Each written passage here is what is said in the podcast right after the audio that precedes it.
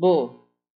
Na Paraxá Bo, a terceira do livro Shemot, a pressão sobre o Egito atinge o ponto crítico. Mais três pragas castigam o país. Após a décima praga, que matou os primogênitos, o Faraó se rende e liberta o povo judeu. Deus ordenara aos judeus que oferecessem um sacrifício, Corban de Pêssar, para não serem atingidos por essa praga. Assim Deus saltou as residências judaicas, poupando seus primogênitos. No final, no final da Paraxá, são enumeradas outras mitzvot, como o resgate dos primogênitos, que rememora a salvação dos primogênitos judeus. O livre arbítrio do Faraó. E eu endurecerei o coração do Faraó, pois eu fiz endurecer seu coração. O Faraó foi castigado por ter se recusado a libertar o povo de Israel depois de ter sido informado por Moshe Rabbeinu de que era essa a vontade de Deus.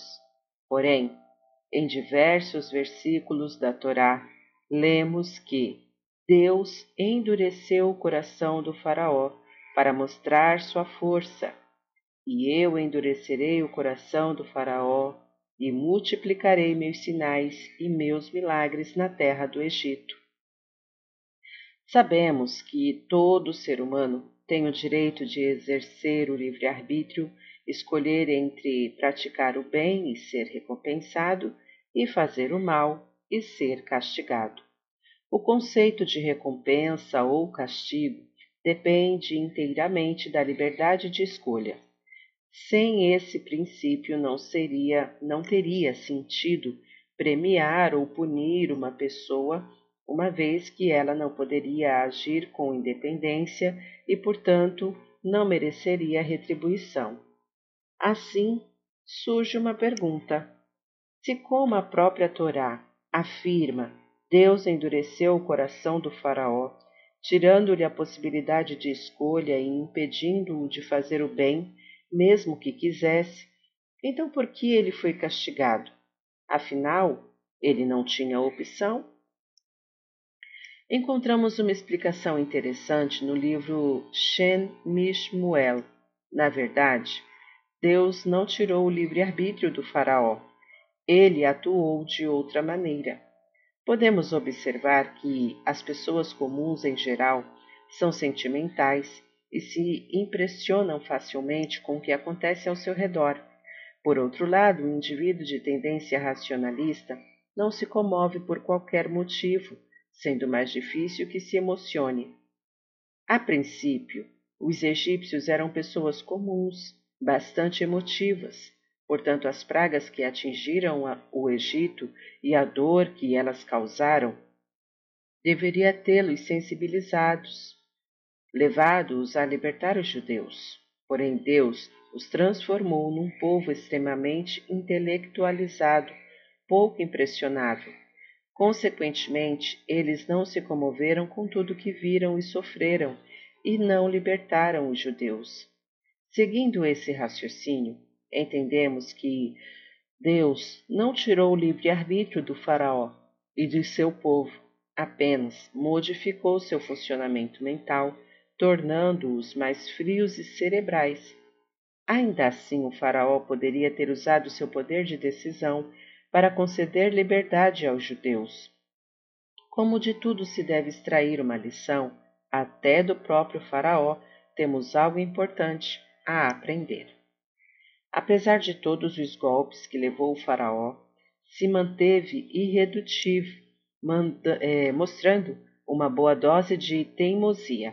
A palavra hebraica paró, faraó, é composta das mesmas letras da, pa da palavra Auref, empregada por Moshe Rabbeinu para descrever os israelitas, Amkesheoref, um povo de dura cerviz, isto é, teimoso.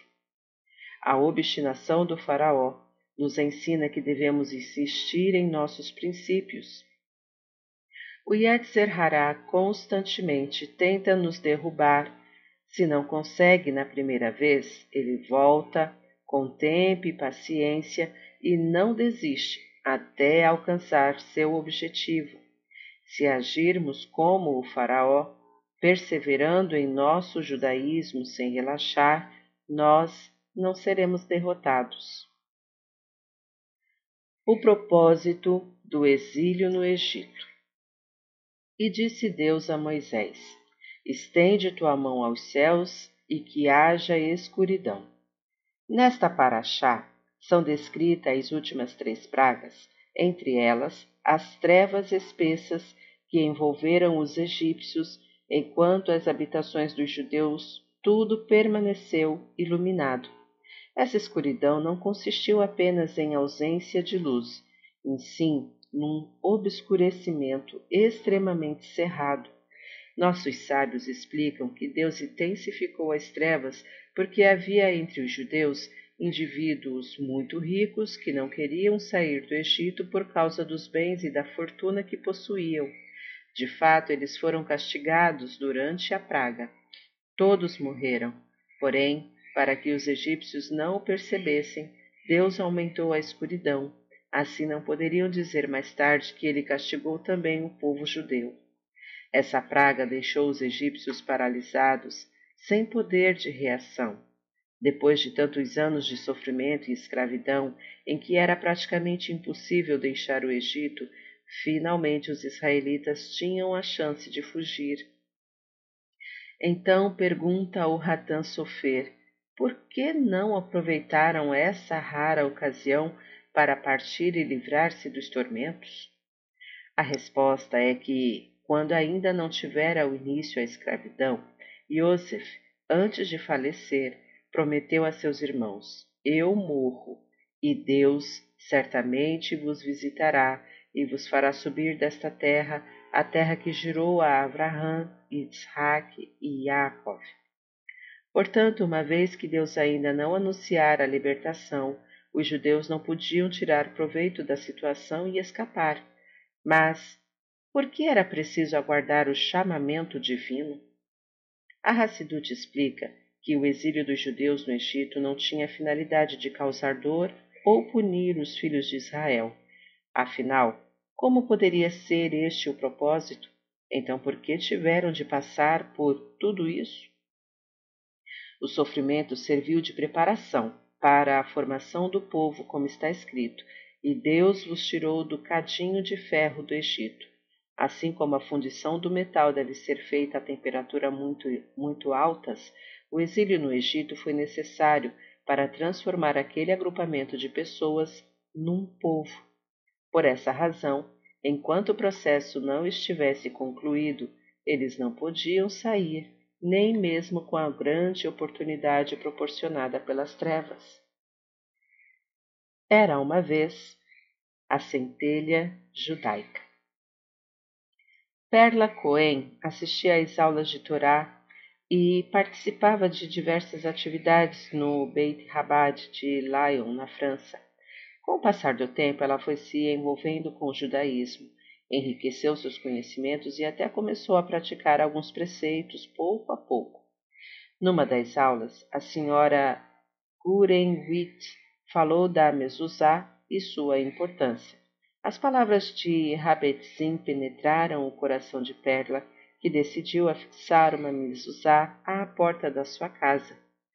Contudo, algum tempo depois, ela retirou a mezuzá suas amigas lhe haviam explicado que é muito perigoso exibir símbolos judaicos quando temos vizinhos não judeus.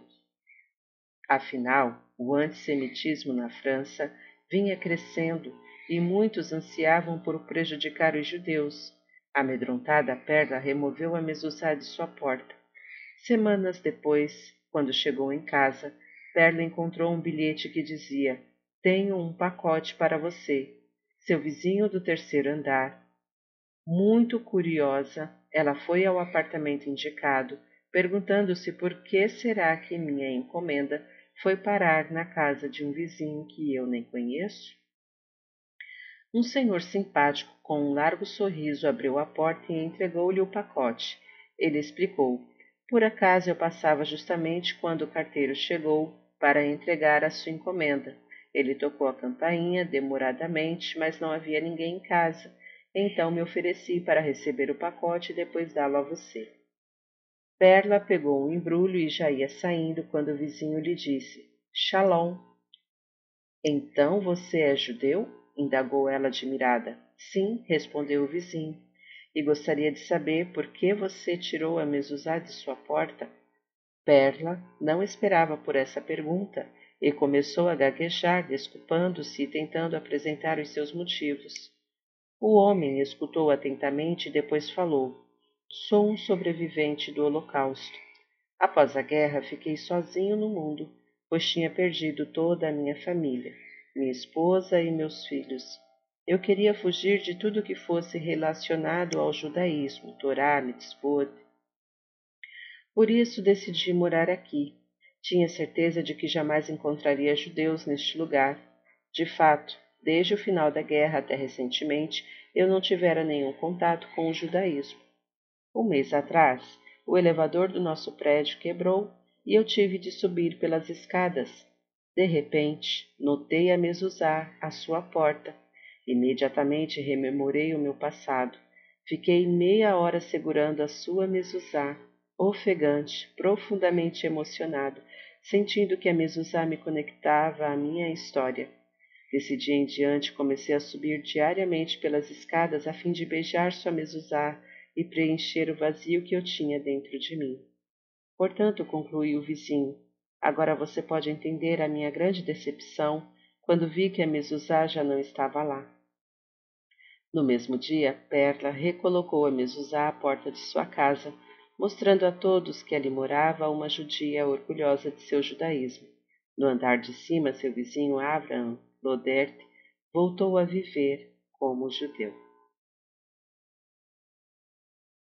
Está gostando do conteúdo do canal? Então curta, comenta, compartilha. E se ainda não é inscrito, se inscreve e ativa o sininho e fique por dentro de todos os lançamentos. Shalom a todos!